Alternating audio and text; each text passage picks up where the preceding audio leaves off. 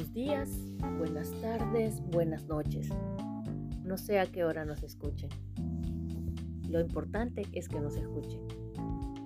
Primero quiero agradecer a todos los oyentes, a todos los que han recomendado nuestro podcast. Hemos recibido comentarios muy agradables al respecto y eso nos motiva a que sigamos todos los martes haciendo un capítulo más. Hoy les voy a contar cómo es que Héctor se convirtió en el gran nadador, buceador y acróbata en la piscina. Bueno, yo, yo soy del Callao, yo aprendí a nadar en Chucuito. Es una playa cerca a Cantalao. Mi hermano me enseñó a nadar entonces siempre dije, cuando tenga un hijo, tiene que aprender a nadar como su mamá, para poder nadar juntos. Y este, bueno, ya saben la historia clínica de Héctor.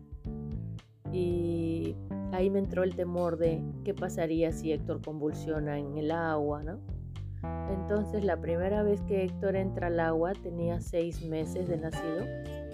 Y hicieron un paseo donde Héctor hacía sus terapias, que era en el hospital Almenara, y el grupo de, de niñitos este, que hacía terapias, hacía, hicieron un paseo de verano a un club.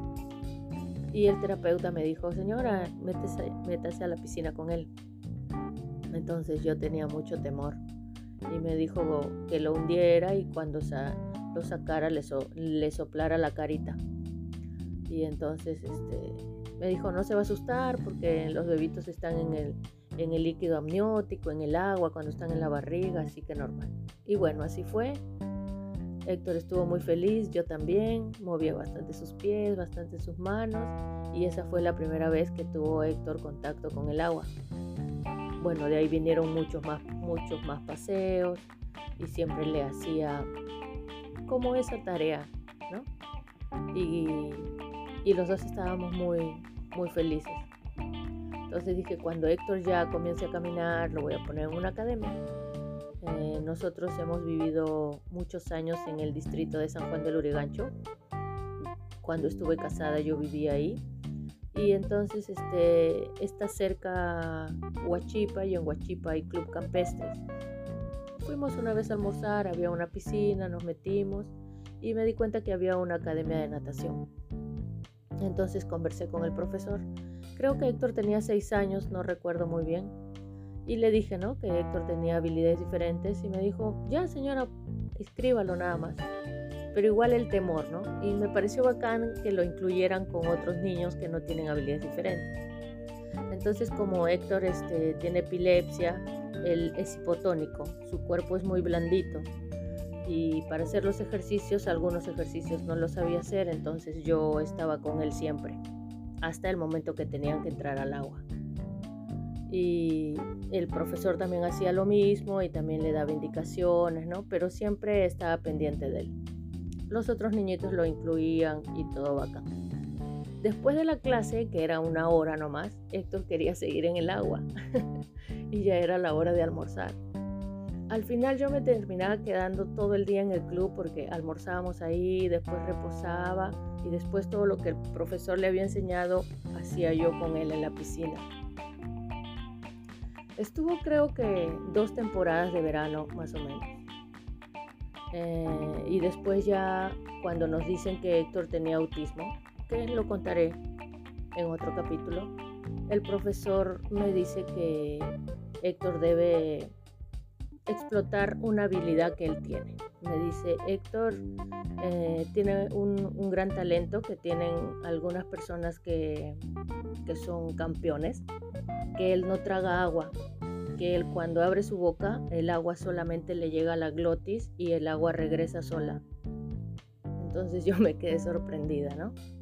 Por eso le decimos que Héctor es el, el hombre que respira debajo del agua. Parecido a Héctor Lavoe, pero con muchas diferencias. y este luego que nos dan el diagnóstico de Héctor y decidimos que Héctor estudie en el centro en Sullivan. Eh, hay una clase de deporte y el profesor de deporte también es profesor de natación en una academia que queda en Breña. Y, este, también hay paseos en el Sullivan y entonces lo ven a Héctor que se mete al agua solo o con su mamá y que no tiene miedo al agua. Y entonces el profesor me preguntó si él estaba en alguna academia. Y le conté lo que les estoy contando, de cómo había sido el proceso de Héctor y el agua. Y me dice, señora, mire, si, si desea yo le puedo dar clases. Y bueno, con su papá conversamos, así que lo llevamos a Breña, un colegio que se llama El Buen Consejo. Y es una piscina temperada. Y el profesor dijo que lo iba a evaluar. Así que era una piscina olímpica. y Héctor era bien chiquitito. Entonces su papá y yo siempre los nervios, no, se va a ahogar, le va a pasar algo, ¿no? Ahora, todo el proceso de una clase de natación es desde los ejercicios, aprender a ponerse el gorro, que es de látex y que a veces te jala el cabello. Héctor actualmente usa un gorro, pero no el de látex, sino el de licra, el que es la tela que usan de las ropas de baño. Los lentes. todo ese trabajo lo hizo el profesor. La primera clase estuvo muy contento, Héctor comenzaba a intentar bracear y así pasaron como cuatro años. Hasta que un día, este, a la salida del colegio, el profesor me dice que Héctor iba a participar en Olimpiadas Especiales. Y ahí se va a quebrar mi voz porque yo siempre he visto a los jóvenes en Olimpiadas Especiales. Me parece genial que los peruanos tengan más, más medallas en esas Olimpiadas que en las otras. Y que iba a participar en el área de flotabilidad con ayuda. Por supuesto que le dije que sí. Yo estaba más nerviosa que Héctor. Pero lo único que le dije en la competencia fue, Héctor, tírate a la piscina y diviértete. Creo que presionar a nuestros hijos, tengan o no tengan habilidades diferentes, no es muy bueno, tomando en cuenta que Héctor tiene epilepsia y hay veces podría pasar que convulsione. Así que la competencia fue en el Colegio Juan 23, fue mi padre, fue mi hermano, estuvo llenecito de gente. Fue el papá de Héctor a tomar las fotos respectivas. Todavía creo que existía solo el Facebook, así que no había muchos videos y entonces este, la piscina estaba más o menos temperada. Héctor estaba fresh, estaba tranquilo. Yo era la, la más nerviosa. Así que le pusieron el flotador y se dio el, el 3-2-1 a nadar. 25 metros la piscina. Y Héctor comenzó pues a darle, ¿no? A bracear. Bueno, él no bracea como los grandes nadadores, él, bracea a los costados, lo que le dicen este, que nada como perrito, pero tiene bastante velocidad. Pero a los 20 metros se cansa. y suelta el flotador y se da volantín, y se da volantín, y se da volantín, y entonces ya ahí Isabel gritando, ¿no? Héctor, Héctor, tú puedes, ya avanza, ven, hasta la meta yo me había puesto, ¿no? Y yo creo que en cuarto o tercer lugar, pero para mí es sigue siendo el campeón de natación. este, así que Héctor demostró no solamente todo lo que le había enseñado el profesor, sino que creo que demostró en su cuerpo tan frágil todo lo que podía hacer en una piscina. Yo hasta ahora no sé bucear. Si buceo creo que me tengo que poner lentes y todo. Pero Héctor es un gran buceador. Luego de esa primera vez hubieron dos competencias más. Las dos competencias fueron en el colegio Juan Alarco de Danmer, que es en Miraflores y tiene también una piscina muy bonita. Y este, y como siempre, ¿no? alistarlo, los lentes, el gorro, ¿no? Y decirle, Héctor, métete al agua y diviértete. Creo que eso ha sido la clave en las competencias porque Héctor no me mira, Héctor se concentra en lo que le dice el profesor. También ha sido con flotabilidad, con ayuda y llegaba al segundo puesto. pero para mí siempre será el primer puesto. Y no solamente de la natación, sino de toda su vida. este, con el transcurso de los años, decidimos con su padre que ya no vaya a una academia, sino que Isabel nade con él. Mm, yo he sido operada dos veces de las rodillas, de rotura meniscal, y por ende he estado en rehabilitación mucho tiempo y luego eh, el fisioterapeuta me mandó ejercicios en el agua. Entonces buscamos una piscina eh, y mientras yo hacía mis ejercicios en el agua, Héctor nadaba de acá para allá y de acá para allá y se daba volantín y a veces se para de cabeza y como dijo el primer profesor que tuvo, no traga agua y es una gran alegría poder nadar con tu hijo.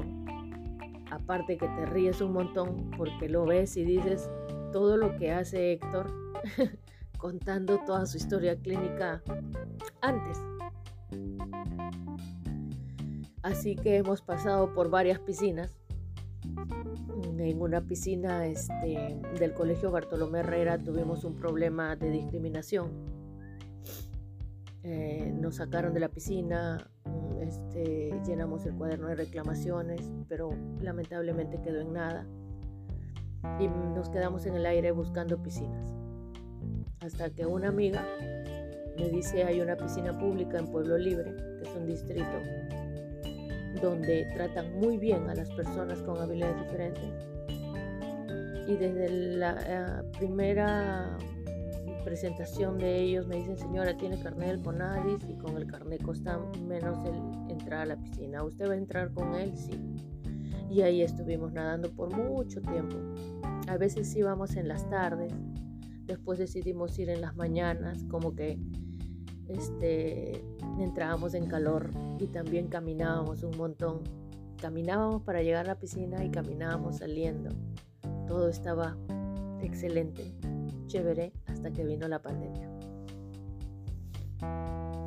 Y por ende cerraron las piscinas y nuestra actividad de nadar, reír y divertirnos en el agua se ha detenido por un tiempo. Luego mm, de la pandemia hemos tratado de ir a un club en Huachipa, perdón, en Cineguilla, donde hay una piscina, pero es recreativa, no es una piscina de 25 metros. Es una profundidad de 2 metros, pero Héctor también se divierte.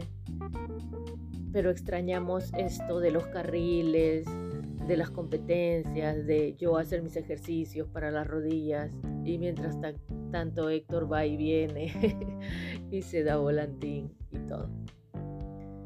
Eh, creo que este es el capítulo más largo, con emoción y todo. Eh, y voy a terminar con una frase que siempre le digo a Héctor porque esta piscina de Pueblo Libre a la mitad comienza a ser más honda y entonces tú ya estás prácticamente flotando. Porque tiene piso, porque también la usan para academia. Entonces cuando Héctor conoce una piscina nueva, comienza a caminar adentro, a caminar y darse cuenta hasta dónde puede llegar y después flotar. Entonces él siempre llegaba hasta la, hasta la mitad y de ahí se regresaba, hasta donde había piso. Y entonces yo seguía nadando hasta el final. Y siempre le decía, Héctor, tú vas a poder llegar hasta el final. Acuérdate, ¿quién dice que no puedes? Nadie, le decía yo. Héctor no es verbal, Héctor dice algunas palabras, dice agua, dice papá, dice calle. Y dice nadie. Entonces un día, como siempre, uno conversa con personas que también están nadando o profesores que se acercan. Muchos profesores se han acercado y me han preguntado si yo soy la profesora. No, yo soy su mamá. y también le enseño muchas cosas. Este. Comienzo yo a nadar y volteo y Héctor está a mi costado. Y entonces le digo, ¿ya ves Héctor que pudiste llegar hasta el fondo? ¿Quién dice que no puedes? Nadie. Este ha sido un capítulo más de Autismo Visible Perú. Gracias por escucharme.